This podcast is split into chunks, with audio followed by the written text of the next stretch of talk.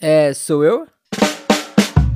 Sim, chegou a minha vez e com ela está começando Sou Eu Board Games, o seu podcast de análise de jogos de tabuleiro. Eu sou o Lucas Fratini e no episódio de hoje eu vou falar dele, que é o jogo mais lindo do mundo, Parks. Mas será que só beleza não põe a mesa ou ele se sustenta sim para além do visual, hein? E de quebra, eu ainda vou falar das suas duas expansões, Wildlife e Nightfall. Mas antes, vamos ver o que vocês falaram do episódio anterior de Cascadia lá na Ludopédia. E caramba, pelo visto o episódio mexeu mesmo com o coração de geral porque teve bastante comentário. O primeiro foi o Rafael Queiroz, que disse que também ficou um pouco incomodado com essas alocações de animais em lugares que não combinam, mas que isso foi pouco em relação à diversão do jogo. É, e para mim também foi por aí, Rafael. Eu consigo passar fácil pano para essas incongruências no jogo, porque ele é muito bom além disso. Obrigado pelo comentário e espero que você esteja curtindo o podcast. E quem também comentou por lá foi o Anderson Brasil, olha ele aí de novo que disse que o Cascadia tá na prateleira do horizonte dele e agradeceu o incentivo para jogá-lo. Obrigado a você, Anderson, por todo apoio e mais um comentário.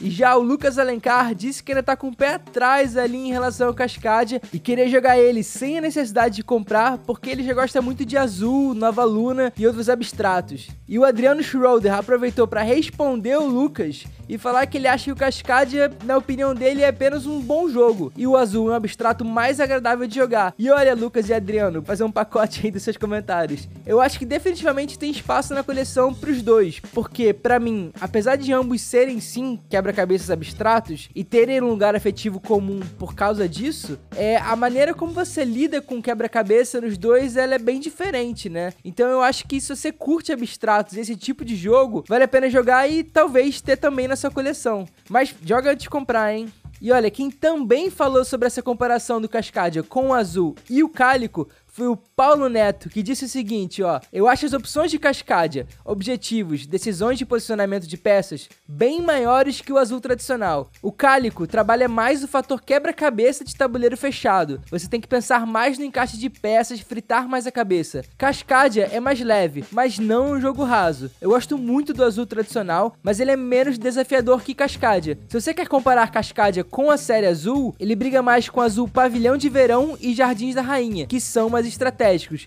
E cara, você disse tudo, Paulo. Para mim, como eu falei no podcast mesmo, a relação com o azul ela é mais afetiva, mesmo estando ali nessa mesma categoria de quebra-cabeças abstratos. E no caso do cálico, é exatamente esse lado hermético que você falou que me afasta um pouco dele. Eu particularmente não gosto tanto dessa sensação que a gente tem de que na verdade estamos só resolvendo o quebra-cabeça, ao invés de também construir um como a gente faz em Cascadia. Mas claro, há também quem prefira esse desafio maior, essa fitação ali constante do cálico, como eu disse no episódio. E obrigado pelo comentário, Paulo. E bom, é isso. Bora então explorar os parques naturais americanos em Parks.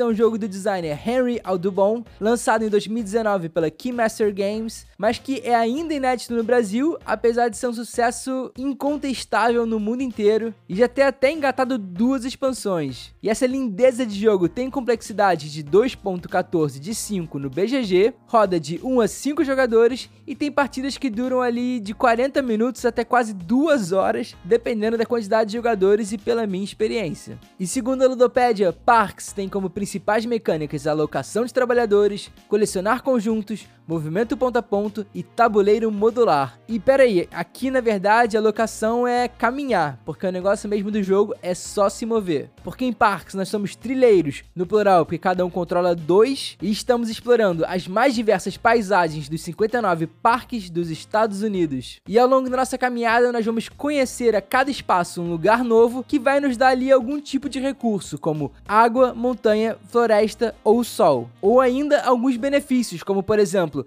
ganhar o cantil, que pode dar ali algum recurso ou ação bônus caso a gente enche ele de água, ou tirar uma foto de paisagem que vai te dar ali um ponto no final do jogo. Tá, mas para que coletar isso tudo? Ao chegar no final da trilha com um de nossos exploradores, nós vamos poder escolher uma de três ações principais, que são trocar esses tais recursos coletados por um dos três cartões postais disponíveis no mercado aberto, que dão pontos variados. A gente pode também reservar uma dessas cartas de ponto e ganhar a insígnia de primeiro jogador para começar a próxima rodada. Ou por fim, a gente pode ainda trocar os recursos coletados de sol por equipamentos que trazem melhorias individuais ali para nossa caminhada. E esse esquema do jogo se repete ao longo de quatro rodadas, que são chamadas de estações, e a cada rodada um novo espaço é adicionado na trilha, dando mais opções de recursos ou ações e alongando ali um pouco a nossa caminhada. No final do jogo, ganha quem faz mais pontos somando as tais cartas compradas, as fotos tiradas e ali um objetivo extra e secreto de final do jogo que você ganha logo no começo. E pela minha explicação já deu para perceber que Parks tem uma narrativa bem fluida e coerente, né? Você tá o tempo inteiro em movimento,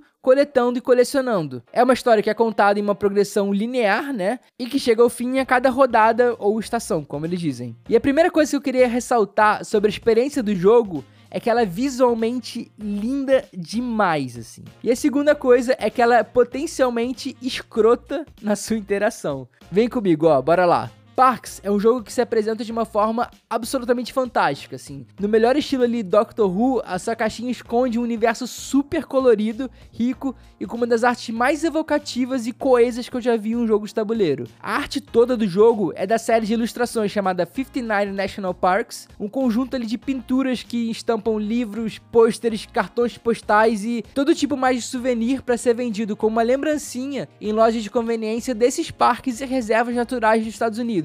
Algo feito então para se destacar e encher o olho de quem vê, para que assim também consiga fomentar um pouco mais essas reservas, esses parques, né? E da mesma forma que essas lembrancinhas fazem nas lojas, Parks sabe que é lindo e se aproveita disso. As cartas de ponto que você compra são enormes e nenhuma ilustração se repete, o que alimenta cada compra uma curiosidade no jogador para ver ali qual vai ser a próxima carta disponível no mercado, sendo até um atrativo extra no jogo. Além disso, absolutamente todos os recursos que eu mencionei anteriormente e que você coleta na trilha são pecinhas de madeira com um corte idêntico ao ícone presente nos seus espaços, o que facilita demais a leitura de mesa e a compreensão do jogador, pelo menos ali dos espaços básicos que dão só recurso. E sabe, quantas vezes jogando a gente se depara com um ícone complexo ilustrado de um recurso qualquer e quando vai ver lá o recurso físico, ele é um cubo tosco que de igual ilustração na verdade só tem a mesma cor e quando isso, né? Alô Daltônicos, um salve especial para vocês aqui, hein? Ou pior, quantas vezes na hora de explicar a gente tem que lembrar, principalmente para jogadores ainda pouco acostumados com a linguagem dos jogos de tabuleiro moderno, que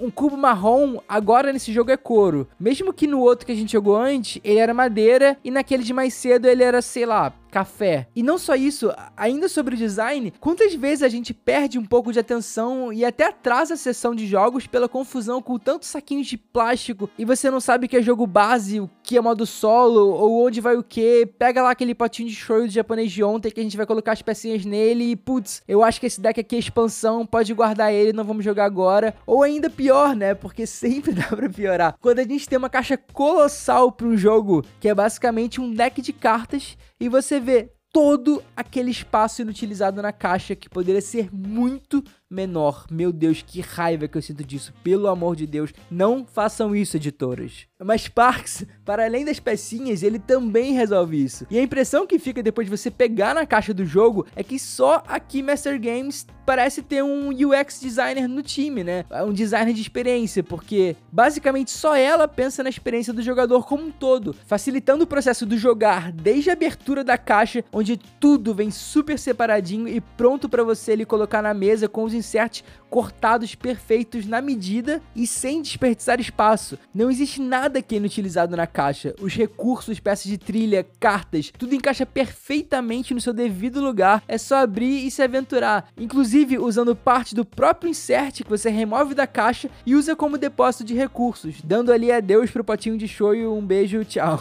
E é por isso que enquanto peça de design, Parks é um tapa na cara da cultura de jogos tabuleiro, porque além de deslumbrante, as suas suas escolhas plásticas consegue alinhar o lado funcional com o estético, sem desperdício e com bastante personalidade. Mas, uau, Lucas, já entendi que ele é uma obra de arte, beleza, mas como que um jogo assim, com uma narrativa aparentemente tão zen tilelê como caminhar por uma trilha nos parques naturais, pode ser algo potencialmente escroto? É porque existe uma regra no Parks que eu ocultei propositalmente para trazer ela aqui e que muda toda a sua experiência. Ó, em Parks você não pode visitar o espaço da trilha que esteja ocupado por algum outro jogador ou um de seus próprios exploradores, a não ser que você gaste uma fogueira para fazer isso. Só que essa fogueira só se renova quando um dos exploradores chega no final da trilha ou no final da rodada estação, né? Ou seja, aqui ao caminhar na trilha de recursos, bloquear e ser bloqueado é parte da essência do jogo. Como que funciona? Bora lá. No começo de cada rodada, o mercado aberto dispõe quais as cartas de ponto que você vai poder comprar ali no final da trilha e antes mesmo do primeiro movimento do primeiro jogador, quando você olha as opções de recurso na trilha, você já sabe exatamente aonde você precisa ir com o seu explorador e o que coletar para trocar pelas cartas de ponto. Só que acontece que esse pensamento é geral, todo mundo olha e consegue ter essa conclusão, é muito fácil. E as informações do jogo são abertas, então a primeira pessoa que for no espaço que dá um recurso recurso específico vai bloquear o caminho para as outras. E as próximas também vão se bloqueando em uma reação em cadeia numa corrida ali por disputa de espaço. Por exemplo, no começo da rodada, você vê ali que no final da trilha tem uma carta de ponto que custa uma floresta,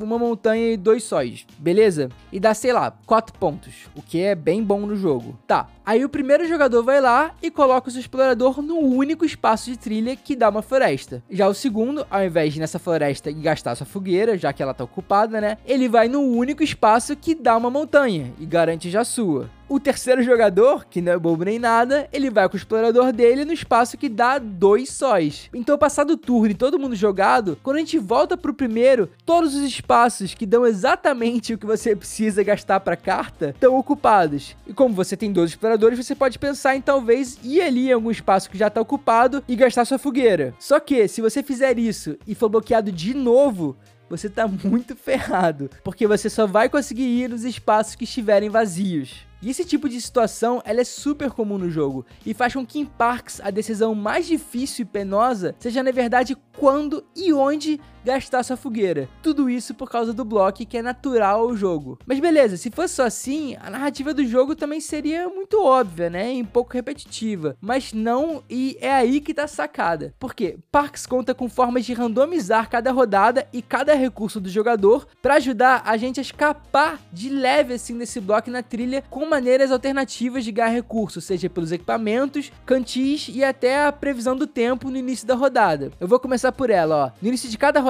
uma carta vai indicar se está chovendo ou fazendo sol em determinado espaço da trilha, colocando o recurso de sol ou chuva nos espaços correspondentes. Além de às vezes dar um poder geral que vale para todo mundo, mas durante só aquela rodada, como por exemplo, agora você vai poder comprar um equipamento custando um sol a menos, ou agora você vai ganhar uma água de bônus quando ganhar uma montanha e por aí vai. Já os cantins, eles são individuais, você precisa preencher assim que ganhar qualquer água. E também podem ser bem úteis, como te dando um desses recursos mais raros, como montanha e floresta, ou ainda permitindo você trocar um recurso qualquer por um coringa, entre outras ações. E por fim, os equipamentos, eles podem ser comprados no final da trilha ao invés de visitar um parque, e dão poderes ótimos como cada carta de ponto custa um ou até dois recursos a menos na hora de você comprar, ou até mesmo deixa você comprar dois parques de uma vez só. Ou seja, você faz um combo ali. E eu queria destacar esse último exemplo da compra dupla porque ele é muito forte. E para mim é na verdade um problema quando disponível no jogo, porque diferente dos outros que dão um desconto ou fazem essa troca, esse te dá de graça uma das ações limitadas mais importantes do jogo e que dá mais pontos. Em todas as partidas que eu joguei e alguém comprou esse equipamento, essa pessoa saiu vitoriosa com facilidade e todos se sentiram desproporcionalmente mais fracos, mas eu vou falar um pouco mais dele como consertaram isso quando eu entrar nas expansões. Então, voltando um pouco aqui, é esse tipo de randomização e personalização para fugir do bloco que na verdade dá o brilho do jogo e graças a eles que as pessoas conseguem sair vivas de uma partida de Parks sem querer matar um ou outro depois de tanto terem sido bloqueadas. O que é muito legal pro jogo, porque apesar de ter ali de certa forma um pouco essa sensação de que o jogo tá ali te jogando com tanta aleatoriedade e mudanças a cada rodada, ele também tá sinalizando formas claras de você conseguir dar aquele drible da vaca no seu adversário, investindo em melhores alternativas aos recursos da trilha e que vão te fazer conseguir comprar primeiro aquele bendito cartão de 4 pontos. E nesse sentido, sim, a narrativa de Parks tem um norte um pouco óbvio. É muito mais interessante comprar os equipamentos e melhorias no começo e deixar para investir pesado na compra das cartas de ponto a partir da segunda rodada, já que a cada rodada entra um espaço novo na trilha e em um desses espaços novos que são sortidos, você pode comprar uma dessas cartas de ponto ainda na trilha, nesse espaço antes de chegar no final. Só que tem um detalhe muito importante que muda completamente a narrativa do jogo, que é a quantidade de jogadores. E aqui muda para pior, na verdade. É, se lembra que eu falei que são só três cartas de ponto no mercado? Pois bem, com dois jogadores, Parks é simplesmente um outro jogo, completamente frouxo. E aí sim, pode ser essa narrativa zen e, cara, tediosa, na verdade, né, gente? Porque em dois jogadores é muito fácil você acompanhar o desenvolvimento do seu adversário, sabendo ele claramente pelos recursos espaços que ele tá indo, qual estratégia ele tá seguindo e qual carta de ponta ele tá mirando no final. Então você nem precisa investir muito nessas formas alternativas de conseguir recursos que são o colorido e o tempero do jogo, porque basta apenas seguir uma alternativa B ir nos espaços vazios para comprar uma outra carta disponível. E isso é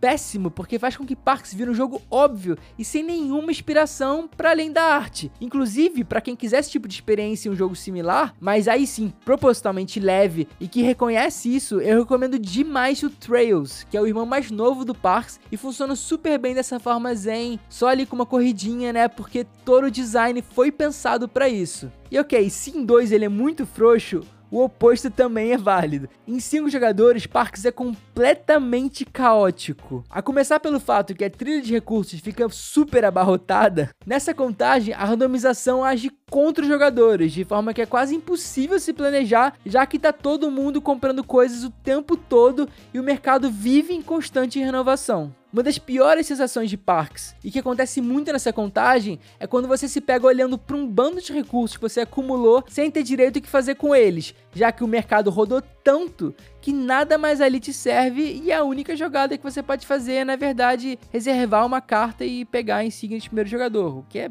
muito triste, né, para quem passou a narrativa inteira ali colecionando recursos. Essa impossibilidade de planejamento em um jogo que é essencialmente de gestão de recursos com corrida é mega frustrante, porque a estratégia na verdade vira totalmente voltada para sorte, né? É aquele famoso, ah, quando eu chegar no final da trilha eu vou ver o que dá para fazer com o que eu tenho. E isso é horrível, cara. O jogo não era para ser sobre isso. Vale realmente jogar explorar ele em 3 ou 4 jogadores. E beleza, bora falar então de expansão? Nightfall é a primeira expansão lançada pelo designer Mattox Schuller. Olha aí, um designer diferente da caixa base, mas que é cria ali da editora Keymaster Games, porque tem outros jogos lançados por ela, como o bacana Camp Creatures. E segundo o BGG, a Nightfall aumenta só um pouquinho a complexidade do jogo para 2.25 e não altera a contagem de jogadores. Nightfall é uma dessas expansões ousadas e que aposta em ressignificar parte do jogo base, criando uma trilha alternativa principal com poderes inusitados e bem fortes, além de trazer novas cartas de pontuação e de objetivo de final de jogo. Como que ela funciona? Ó, durante a preparação da rodada, algumas pecinhas de cabana são adicionadas em espaços diferentes da trilha a partir do final dela. E quando você leva o seu explorador até o espaço onde tem a cabana, o jogador pode escolher realizar uma ação da trilha alternativa ao invés dessa principal. E essas ações são bem poderosas, como eu falei. Definitivamente vale muito a pena fazer se puder. Como, por exemplo, você pode trocar três águas por três recursos coringas ou uma montanha por cinco sóis.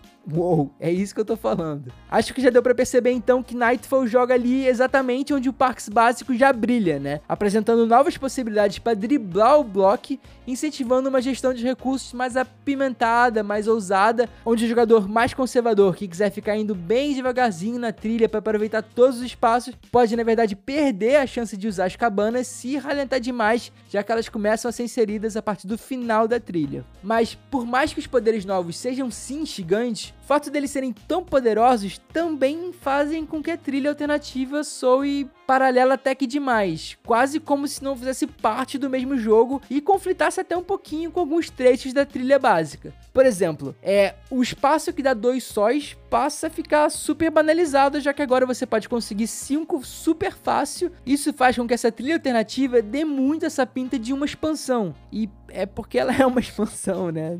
Mas eu nunca acho isso muito legal, quando uma expansão se anuncia desde o começo como uma expansão, como um apêndice dentro do próprio jogo. Eu sempre prefiro quando uma expansão consegue se incorporar naturalmente à caixa base. E sim, ela tem uma parte incrível que se incorpora super bem, eu acho indispensável para a caixa base. Se lembra daquelas cartinhas de objetivo final que eu comentei muito brevemente lá no começo do episódio? Então, elas funcionam dando poucos pontos, como, sei lá, dois ou três pontos se você tiver seis ou sete parques como uma floresta no final do jogo. Chutando aqui um exemplo bem qualquer coisa mesmo, né? E esse tipo de objetivo final, ele, na verdade, um tanto dispensável. Ele serve mais como uma guia do que fazer do que uma regra no objetivo que você vai ter que perseguir durante toda a sua jornada. Só que agora em Nightfall, os objetivos final de jogo mudaram completamente. Agora eles podem ser comprados no espaço da cabana e somam pela quantidade de recursos que você tem de um tipo ou até uma combinação deles em uma carta de ponto ou até mesmo na sua reserva. Por exemplo, se antes era um número fixo e baixo, agora você vai receber um ponto para cada dois ícones de floresta que você tiver nas cartas compradas. Sendo que se você for nesse espaço de novo, você não pode comprar outra carta de objetivo de final de jogo que pode te dar, sei lá, a cada dois sóis. E você vai combando isso para fazer muitos pontos no final. E essa sacada é incrível, porque abre uma nova estratégia de pontuação para os jogadores, tirando bastante o peso dos pontos das cartas de parque e das fotografias, e também deixando o jogo mais imprevisível, já que essa carta é a única informação fechada que você tem no jogo e vai dificultar um pouco ali a leitura do seu adversário, e isso é muito legal porque enriquece bastante a experiência. Então, para quem é adepto da modulação nos jogos, eu sem dúvida substituiria sempre as cartas de objetivo final por essas novas da expansão, mesmo que você não vá usar as cabanas ou a trilha alternativa, porque ela por si só é mais um drible para você vencer o jogo. Uh, tá acabando, bora lá! Última expansão, Wildlife. Essa expansão mais recente lançada em 2022 pela dupla de designers Henry Audubon e Mattox Schuller, o designer que fez a caixa original e o que fez a Nightfall, olha só. E ela mantém a complexidade do jogo ali na casa dos 2.20 segundo o BGG e não altera o número de jogadores. E a primeira coisa que chama atenção aqui logo de cara em Wildlife, que é diferente de Nightfall, é que Wildlife não soa como uma expansão, mas sim um enchimento e remendo ao jogo base. Essa expansão vem com uma série de peças novas que vão ser adicionadas na trilha base, ou seja, nada de trilha paralela por aqui, além de mais cartas de ponto, equipamentos e um bisão. E esse último faz sim uma leve diferença no jogo e pro bem, hein? Dessa forma, no geral, Wildlife deixa o jogo mais robusto e visa na verdade consertar algumas das questões que eu inclusive apontei lá atrás em relação ao jogo base, como a tal carta super poderosa de equipamentos que te deixa comprar dois parques de uma vez só. E já que a única novidade, novidade mesmo, é o Bisão, vou falar um pouco dele, como que ele funciona. O Bisão, ele é adicionado na primeira carta de ponto e ele fica pulando de carta em carta. E qual benefício ele te dá? Quando você escolhe comprar uma carta onde está o Bisão, você pode trocar um recurso qualquer por um Coringa antes ou depois de comprar aquela carta. A outra novidade que eu queria destacar aqui, na verdade, é em relação ao setup, então nem é tão novidade assim, mas é uma mudança sutil e considerável na regra que influencia demais a formação da trilha inicial, que agora sempre começa com um espaço que permite você comprar uma carta de parque ou equipamento, sem necessidade de você chegar no final da trilha para poder fazer isso. Essas duas adições ao jogo, tanto o bisão quanto o espaço de trilha que permite você comprar carta de ponto ou equipamento, são ótimas e têm um objetivo muito claro que é facilitar a compra de cartas de ponto e equipamento. E o que é curioso aqui é que justamente a banalização desse espaço de trilha de compra que consegue quebrar a obviedade narrativa de Parks, já que agora pode ainda valer a pena comprar comprar um equipamento nesse espaço na rodada 2 ou 3, caso ele te dê algum desconto bom, por exemplo. Inclusive, através do Bisão, a expansão Wildlife incentiva bastante a compra dos equipamentos, uma vez que a cada volta que o Bisão dá, ou seja, depois de comprarem as três cartas do mercado por onde ele passou, todas as cartas de equipamento são renovadas, dando ainda mais possibilidades de equipamento para você comprar sem precisar esperar o fim da rodada. E ainda falando em Bisão, outra coisa muito legal desse poder dele é que ele consegue aliviar aquela sensação que pode ser a maior frustração jogando Parks, que é quando o mercado se renova e você tem um bando de recursos aparentemente inúteis. Ao permitir que você troque um recurso qualquer por um Coringa, fica mais fácil comprar uma carta nova que pode às vezes pedir um recurso que você já não tem mais como conseguir, porque você já passou daquele espaço na trilha, por exemplo. Fazendo com que esse fator randômico do mercado do jogo não seja tão cruel com você e, na verdade, deixando ali que toda a escrotidão venha dos jogadores se bloqueando o tempo inteiro.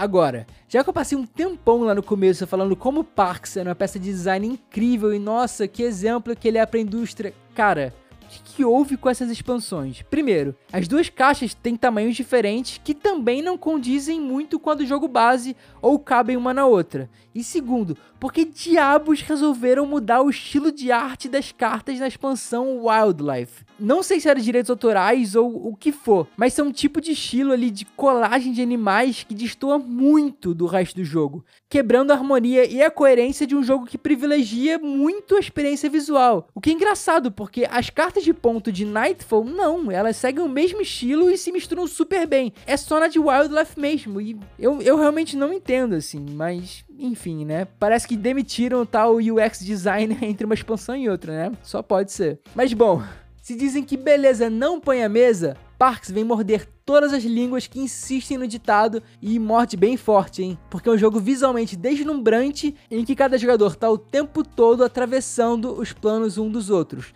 seja na inocência ou na maldade, porque faz parte da narrativa esse tipo de bloqueio. Ainda que quando olhado com mais atenção para além dessa arte, ele tenha sim alguns leves problemas, é ainda um jogo com bastante personalidade que reconhece seus pontos positivos e explora muito bem eles nas expansões, para deixar sua experiência um pouco mais ousada como em Nightfall ou mais recompensadora como em Wildlife. E você, já jogou Parks? Você gosta dele? Ou o seu negócio ali é mais cubinhos e Clemens France mesmo? Um negócio um pouco mais uh, polêmico.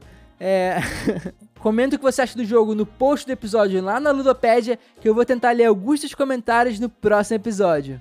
E se você chegou até aqui, meu muito obrigado. Eu posso te pedir, se puder, para seguir a gente lá no Instagram, no soueuboardgames, e também no Spotify ou seu agregador de podcasts favorito. Ah, e se também não for muito abuso, deixa uma review 5 estrelas por lá que me ajuda demais no algoritmo. E nunca se esqueça, você tem todo o direito de estar errado. Um beijo até a próxima!